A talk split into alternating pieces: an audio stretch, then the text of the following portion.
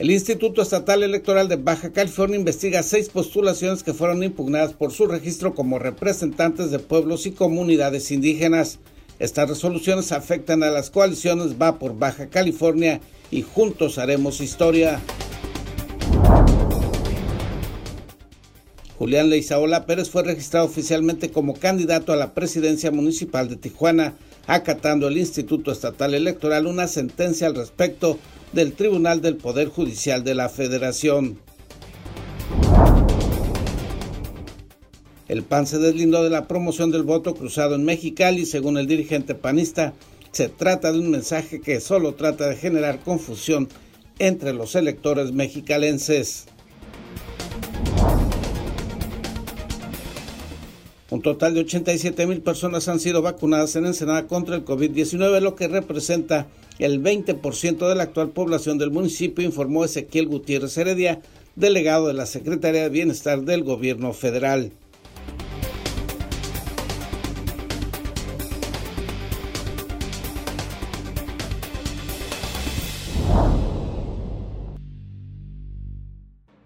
Un hombre fue muerto en la colonia Todos Santos. Le dispararon desde un auto en movimiento.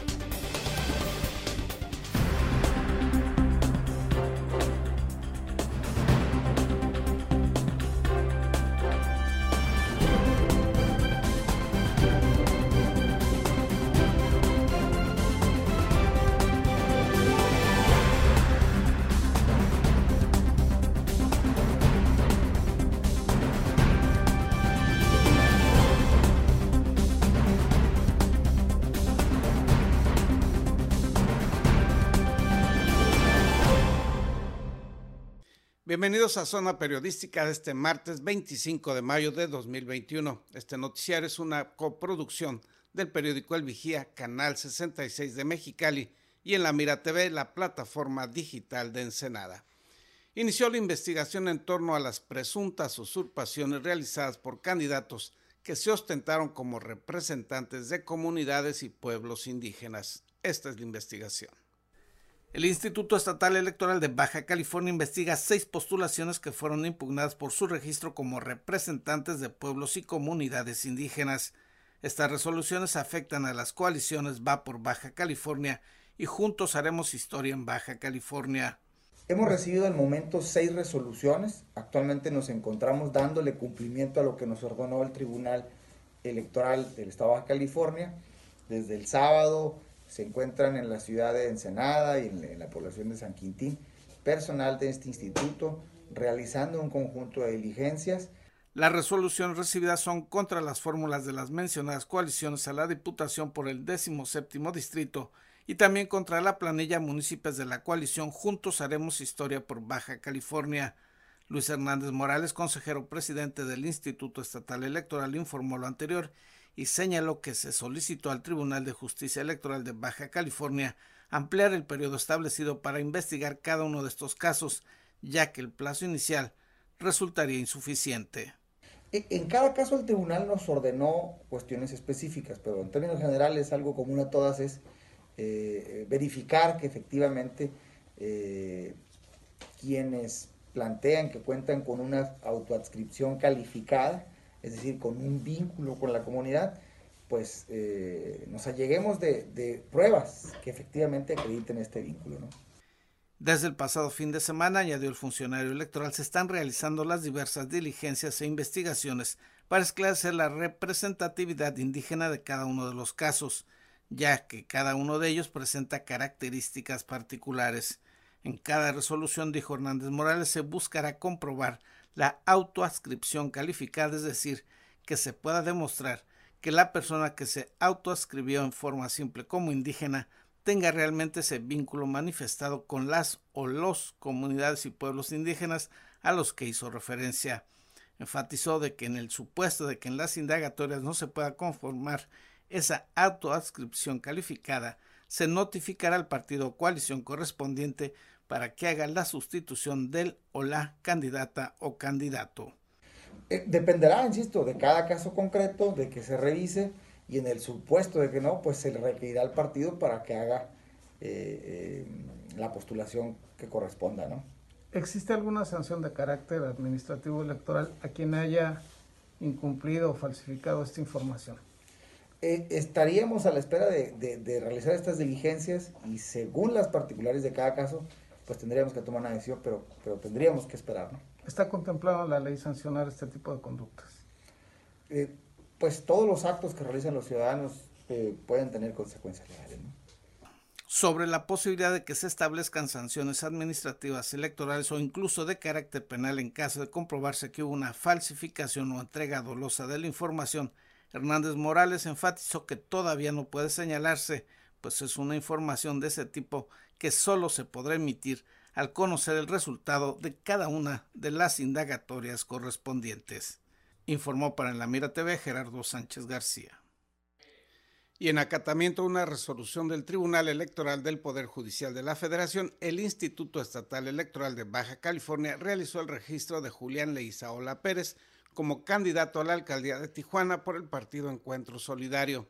Sin embargo, debido a que ya se encuentran impresas las boletas electorales, el nombre del ex director de Seguridad Pública de Tijuana no aparecerá en las papeletas del domingo 6 de junio, aunque sea ya el candidato oficial a la alcaldía tijuanense. En más información político-electoral, el dirigente del Partido Acción Nacional en Baja California, Enrique Méndez Juárez, desmintió que desde, que desde ese partido se promueva el voto cruzado en Mexicali. El PAN se deslinda de la publicidad en la que se promueve el voto para Jorge Hank en la gubernatura y por Eva María Vázquez para la alcaldía de Mexicali. En conferencia de prensa, el líder del partido Blanquiazul en Baja California negó que haya intención de promover el voto cruzado, asegurando que es un montaje con el que se busca confundir al electorado. Ayer vimos un montaje muy burdo, muy chafa, de unos jóvenes que se tapaban la cara, que de por sí con el cubrebocas se la tapaban con los brazos, un montaje bastante chafita, haciendo queriendo hacer creer a la gente, pero la gente no se chupa el dedo, haciéndole creer a la gente que va a haber un voto cruzado que no se va a dar. La gente no, al contrario, nosotros le estamos pidiendo a los seguidores de Hank que voten por nuestros candidatos, porque es la única posibilidad real de poderle ganar a la candidata de Moreno. A través del área jurídica del partido se dio aviso a las autoridades electorales de la falsa publicidad que además se estuvo entregando en un crucero de Mexicali. El deslinde se presenta ante la autoridad electoral en la cual se, hace, se le hace el conocimiento de, los hechos, en este caso eh, de, esta, de estas este, eh, imágenes y videos en los cuales aparecen personas que están eh, difundiendo propaganda electoral que no es una propaganda electoral autorizada ni por el partido ni por la campaña y que por lo tanto eh, se, tiene que investigar quiénes son los que la están difundiendo y quiénes son los que son los, este, autores de esa propaganda para en su caso deslindar las respectivas responsabilidades y eh, determinar eh, si hay alguna sanción a la normatividad electoral, ¿no? Por su parte, la candidata Eva María Vázquez, quien busca la alcaldía de Mexicali, asegura que las encuestas la favorecen y coincide en que la publicidad en la que la promueven con el candidato del PES a la gubernatura es un montaje cuyo origen deben investigar las autoridades en materia electoral esas campañas de las cuales desconocemos, esos actos de los cuales ya nuestro eh, jurídico ha estado hablando, bueno, pues son eh, situaciones ajenas de las cuales también ya presenté los documentos correspondientes ante la autoridad electoral competente y definitivamente, bueno, nosotros estamos trabajando en un proyecto de unidad en el cual convergen todas las candidaturas a los diversos cargos de representación popular que representan los esfuerzos de la Alianza Va por Baja California, me refiero a la gobernatura, las diputaciones federales, diputaciones locales y por supuesto la alcaldía de Mexicali que encabezo. En contacto informan Israel González Cano y Erika Gallego, Canal de las Noticias. Utilizando armas blancas, ciudadanos cubanos se atrincheraron en las oficinas del Instituto Nacional de Migración de Mexicali. Le tendremos los detalles a regreso de una pausa publicitaria.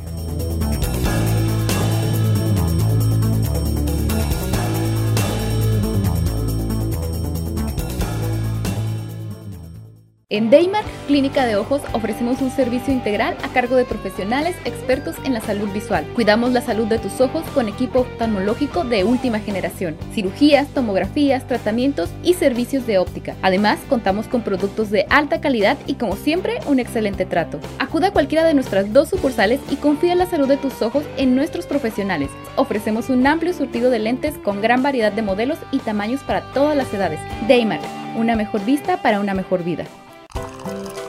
Conseguiste esa cita o reunión que tanto deseabas y quieres que todo salga perfecto. Sin embargo, suelen ocurrir muchas situaciones bochornosas que puedes evitar con simples soluciones. Una de las peores es ensuciar tu ropa con la comida.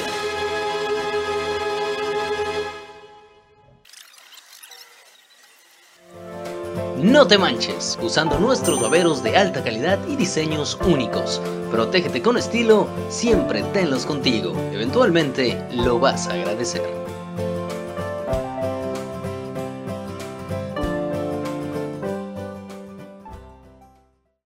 Sin rodeos. El COVID existe.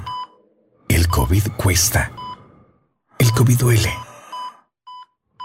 El COVID mata. Sin excusas, protégete del COVID. Cubre bocas, sana distancia, lávate las manos. Campaña unificada para crear conciencia.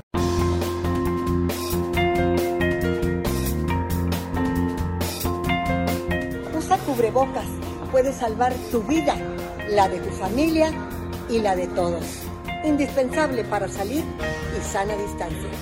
Por tu salud, no te lo quites. Salva vidas. Póntelo. Somos periodistas y lo traemos bien puesto. Por tu seguridad y la de todos, usa el cubrebocas siempre. Somos periodistas y lo traemos bien puesto. Que si todos usáramos cubrebocas, esto se acabaría. Así es que por responsabilidad con los demás y contigo mismo, usa tu cubrebocas. Soy periodista y lo tengo bien puesto. Cuídate y cuida a los demás. El cubrebocas puede hacer la diferencia. Por favor, utilízalo. Soy periodista y yo lo traigo bien puesto. Prevenir contagios es la meta.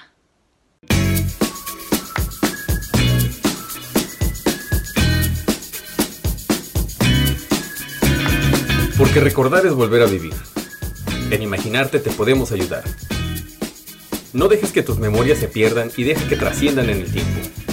Ofrecemos el servicio de transfer de audio y video de distintos formatos a archivos digitales. Búscanos en Facebook o llámanos. Atesora tus mejores recuerdos en imaginarte.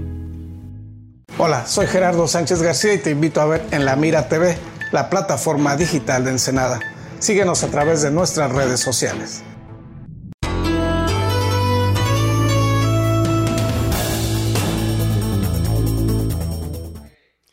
Utilizando un arma blanca, un migrante cubano se atrincheró en las oficinas del Instituto Nacional de Migración que se ubican en la capital del estado. El reporte con nuestros compañeros de Canal 66 de Mexicali.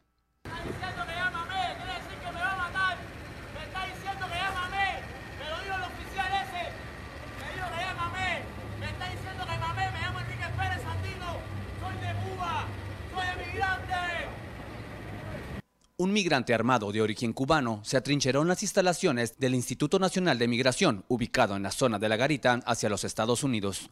Fue durante la tarde de este lunes cuando fueron requeridos agentes municipales, así como estatales, debido a que al interior de las instalaciones de migración, un hombre cual portaba un arma blanca amenazaba al personal de la dependencia federal, hecho por lo que se solicitó apoyo de cuerpos de emergencia. Al sitio acudieron gran cantidad de agentes logrando desarmar y posteriormente poner bajo arresto a quien dijo llamarse Enrique Pérez Aldino, procedente de Cuba, quien después de este incidente fue trasladado a instalaciones de la comandancia de la Policía Municipal para iniciar con los trámites legales correspondientes. Para Noticieros Contacto informó Ranulfo Cabrera, Canal de las Noticias. En información policíaca local, un hombre fue muerto a tiros en la colonia Todos Santos. Le dispararon desde un auto en movimiento. Un hombre muerto por impactos al parecer de bala, otro herido por machete y un menor de edad despojado de sus pertenencias con un bat de béisbol resultaron de tres hechos violentos ocurridos la tarde del domingo en este puerto. El occiso fue localizado por la Policía Municipal a las 23 horas en la vía pública de las calles San Gabriel y horticultores de la colonia Todos Santos, luego de un reporte de la Central de Emergencia 911 que alertó de disparos de arma de fuego y una víctima. Sobre el piso, los paramédicos encontraron a un varón de entre 30 a 35 años, con heridas hechas presuntamente por impactos de proyectil a la altura del tórax y sin signos de vida. Testigos relataron a la corporación que la víctima fue agredida por desconocidos desde el interior de un vehículo en movimiento. La agresión anterior se presentó alrededor de las 19 horas en la calle Operadores entre Sauce y Roble de la colonia Morelos como producto de una pelea de dos sujetos en vía pública con machetes. Los paramédicos encontraron a un varón con heridas leves en uno de los brazos, las cuales fueron producidas por un objeto con filo y no requerían traslado a hospital alguno porque no ponían en riesgo la vida. El violento asalto quedó registrado por la policía a las 23.50 horas sobre las calles Bahía de las Ballenas y Calafia de la Colonia Popular 1989. De la información obtenida por este medio se supo que la víctima fue menor de edad y después del atraco se trasladó caminando a la estación norte de policía donde expuso lo ocurrido. El afectado relató a los uniformados que momentos antes caminaba por la calle Calafia y fue golpeado repentinamente por un bat de béisbol por un desconocido. Luego cayó al piso.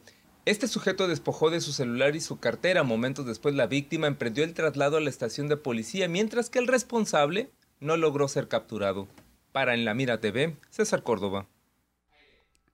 En Ensenada ya ha sido vacunado un 20% de la población que se registra en este municipio. Un total de 87 mil personas han sido vacunadas en Ensenada contra el COVID-19, lo que representa el 20% de la actual población del municipio informó Ezequiel Gutiérrez Heredia, delegado de la Secretaría de Bienestar del Gobierno Federal. Son 45 mil eh, de adultos de 60 y más y son aproximadamente 36 mil de adultos de 50 años a 59. También eh, comentarles que dentro de este proceso de vacunación de 50 a 59 años también hubo muchas personas de 60 años que no sé, por algunas circunstancias no se pudieron eh, vacunar o no quisieron eh, también este, fueron, fueron vacunados dentro de, este, de este proceso de vacunación. Informó que en esta semana se concluirá la primera fase de la vacunación de las personas cuya edad va de los 50 a los 59 años y durante la segunda y tercera semana de junio se aplicará la segunda dosis en ese grupo etario. Para el mes de julio, agregó, se pretende iniciar la inoculación de quienes tengan de 40 a 49 años de edad según lo anunció el presidente de la República, Andrés Manuel López Obrador. Que es la primera etapa de vacunación de este rango de, edad. Es muy probable que a principios del mes de junio estemos aplicando la segunda dosis, toda vez que este biológico em, empezamos a vacunarlo después de, de 21 días después de su primera vacunación. Estamos eh, nosotros pronosticando que en las primeras semanas del mes de junio ya estemos aplicando el biológico en todas eh, las localidades y puntos de vacunación. Indicó que hasta el momento el número de vacunados en este municipio es de 87 mil personas, desglosado de la siguiente manera. De 60 años o más fueron vacunados 45 mil, sumados a los 10 mil de los trabajadores magisteriales y 32 mil de quienes recibieron su primera dosis en esta etapa de la campaña. Agregó que en esta semana se estarán vacunando en las comunidades indígenas de San Antonio Neco y San José de la Zorra y se irá también a Isla de Cedros. Cañón Buenavista, eh, la delegación de la misión y San Antonio de las Minas. Eh, nos hace falta por cubrir dos comunidades indígenas originarias, que es, este, son dos, dos comunidades indígenas y también tenemos el poblado de Isla de Cedros. Estamos eh, pendientes en los próximos días a acudir a vacunar estas, estas dos eh, comunidades, que es San José de, la Zorra y es San Antonio Necua. Destacó que Ensenada es en estos momentos uno de los municipios con los índices más bajos de contagio de toda la entidad y ello puede ser reflejo de que un porcentaje alto de la población ya ha sido vacunado, pero también de que no se ha bajado la guardia en mantener los cuidados generales como son el uso del cubrebocas, el lavado y desinfectado constante de manos y el aislamiento social, informó para la Mira TV Gerardo Sánchez García. En Baja California, las mujeres con más de nueve semanas de embarazo podrán solicitar ser vacunadas, así lo informó el secretario estatal de Salud, Óscar Pérez Rico. En atención a la necesidad de proteger a las mujeres embarazadas en Baja California, ya no será necesario presentar un comprobante para ser vacunadas contra el COVID-19. informó este lunes el secretario de Salud de Baja California, Alonso Oscar Pérez Rico, en su conferencia de prensa matutina desde el centro de gobierno. Acudir y expresar estar embarazada serán los únicos requisitos.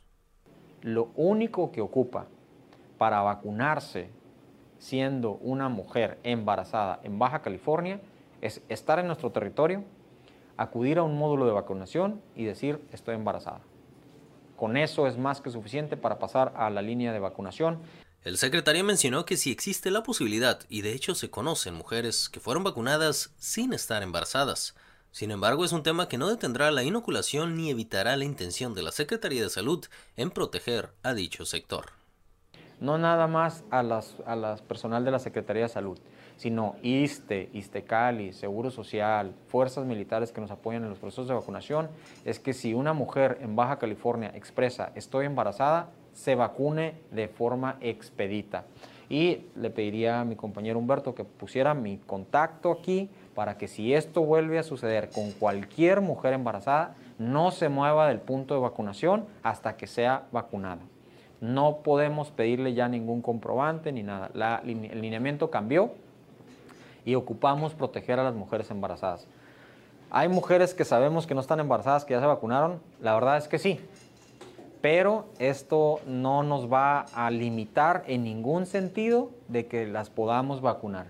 El servidor público abundó que se han inmunizado a 2.555 embarazadas, la mayoría en Tijuana con 1.378, seguido de Mexicali con 679, Ensenada 284, Tecate 70 y San Quintín 82. Para En la Mira TV, David Amos. Tenemos una pausa publicitaria, regresamos con más información.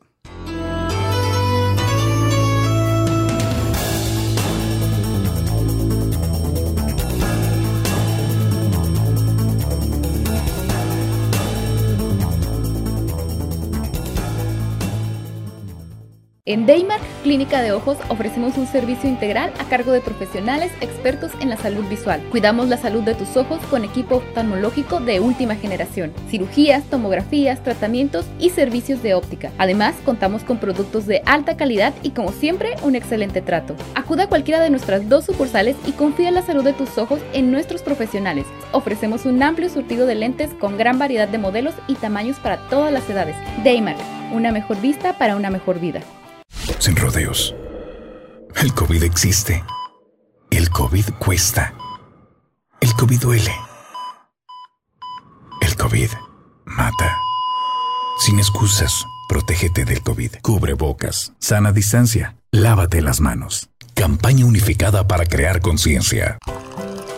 ¿Conseguiste esa cita o reunión que tanto deseabas y quieres que todo salga perfecto? Sin embargo, suelen ocurrir muchas situaciones bochornosas que puedes evitar con simples soluciones. Una de las peores es ensuciar tu ropa con la comida.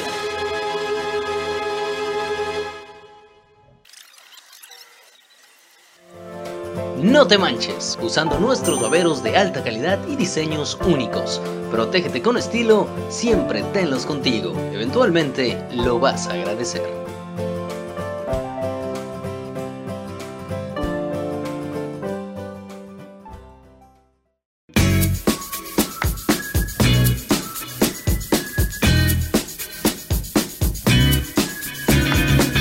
Recordar es volver a vivir.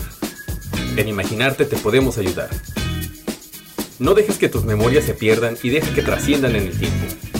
Ofrecemos el servicio de transfer de audio y video de distintos formatos a archivos digitales. Búscanos en Facebook o llámanos. Atesora tus mejores recuerdos en imaginarte.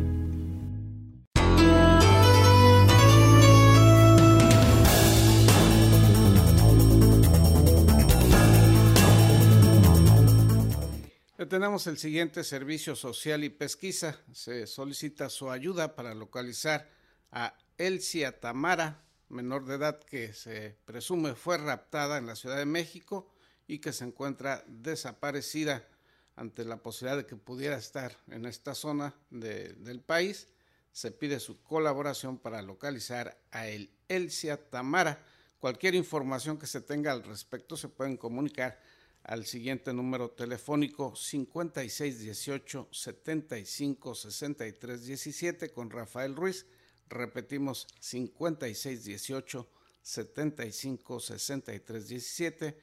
Rafael Ruiz estará atento de estas llamadas y se trata de localizar a Elsia Tamara, menor de edad, quien se presume fue raptada en la capital del país. Tenemos ahora la mejor información deportiva nacional y local con David Amos. Y es tiempo de la mejor información del deporte local e internacional. Acompaña a tu anfitrión David Amos con la nota, el análisis y toda la cobertura de los atletas y eventos deportivos del puerto. Ya inicia en la mira Deportes. Hola, ¿qué tal amigos? Gracias por continuar las señales de La Mira TV y Periódico El Vigía. Llegó la hora de hablar de deporte. ¿Qué les parece si iniciamos precisamente con el deporte local? Porque la mañana del domingo se realizó de manera presencial la primera carrera integrada al Serial Trail Running ENS 2021 con 150 participantes provenientes de todo el estado. En la rama varonil los ganadores absolutos fueron Samuel Verduzco con tiempo de 1.30 y precisamente en la femenil el primer lugar fue Miriam Mendoza. La salida del evento fue a las 6.50 de la mañana y la distancia a recorrer fue de 21 kilómetros en una ruta ya muy conocida donde se realiza la tradicional caminata San Antonio de las Minas. Subieron dieron media vuelta, regresaron y disfrutaron de un bonito evento de manera presencial, de manera segura, activándose para tener una vida desde luego más sana y por qué no superándose día con día con este tipo de competencias. Y nos vamos al balompié nacional porque Santos se complicó, pero no permitió un milagro de Puebla el pasado domingo por la noche y se clasificó a la final del torneo clausura mexicano, donde se verá las caras contra la máquina de Cruz Azul. El delantero Santiago Ormeño anotó un gol en el segundo tiempo con el que los poblanos impusieron 1-0 ante los guerreros, quienes accedieron a la serie final con un marcador combinado de 3-1. Santos, que necesitó del repechaje para acceder a la liguilla, está en su primera final desde el clausura 2018 cuando derrotó a Toluca para conseguir el sexto título de su historia. Hablando de la Fórmula 1, el mexicano sigue dando de qué hablar. Checo Pérez lamentó no haber podido rebasar a Norris y subir a su primer podio del año. Checo Pérez comenzó el Gran Premio de Mónaco desde la novena posición para lograr remontar hasta finalizar en un destacado cuarto puesto, muy cerca de poder subir a su primer podio del año, pero no logró rebasar a Lando Norris después de perseguirlo durante 36 vueltas. Esto dice, lo intenté todo para pasar a Norris para ir por el podio, pero no fue posible. Creo que el equipo hizo un gran trabajo y han sido buenos los puntos de hoy para que Red Bull sea ahora líder del Mundial de Constructores. Y continuamos con deporte olímpico porque las italianas vencieron este domingo a las mexicanas Aida Romana, Alejandra Valencia y Ana Paula Vázquez por 5-1 en la final por equipos de la categoría de tiro con arco recurvo de la Copa del Mundo disputada en Lausana, Suiza. El trío mexicano no pudo redondear su actuación en la capital olímpica. Debió conformarse con la medalla de plata al caer por 5-1 en la final de tiro con arco recurvo por equipos. Vaya que lo están haciendo bien, sin duda siempre dando resultados estas chicas. Y en esta ocasión, pues bueno, no fue la excepción. En temas internacionales deportivos, al menos 21 personas murieron debido al frío durante una carrera de montaña celebrada este pasado sábado en una zona turística de la provincia septentrional china de Gansu, informa hoy la prensa local. La carrera en la que los 172 participantes debían recorrer más de unos 100 kilómetros campo a través en una zona montañosa fue interrumpida después de que algunos de ellos mostrasen signos de hipotermia y problemas físicos tras la caída repentina de las temperaturas en una zona de gran altitud, afectados por el granizo, la lluvia helada y los vendavales hacia las 13 horas local de ayer. Algunos de ellos desaparecieron. Y con esto cerramos la nota deportiva del día de hoy. Muchísimas gracias por su atención. Vamos a pasar a despedir, como todos los días, a Gerardo Sánchez García con toda la información local en zona periodística. Le recordamos que no se pierda en punto a las 7 de la noche, zona periodística 2.0 y que se siga cuidando, que pase un excelente día. Algunos ya están vacunados, otros no. Tenemos todavía que seguir cuidando y tomando todas nuestras precauciones contra la pandemia del COVID-19. Mi nombre es David Amos, fue un placer hay que hacer más actividad física, ¿por qué no? Y nos vemos hasta la próxima.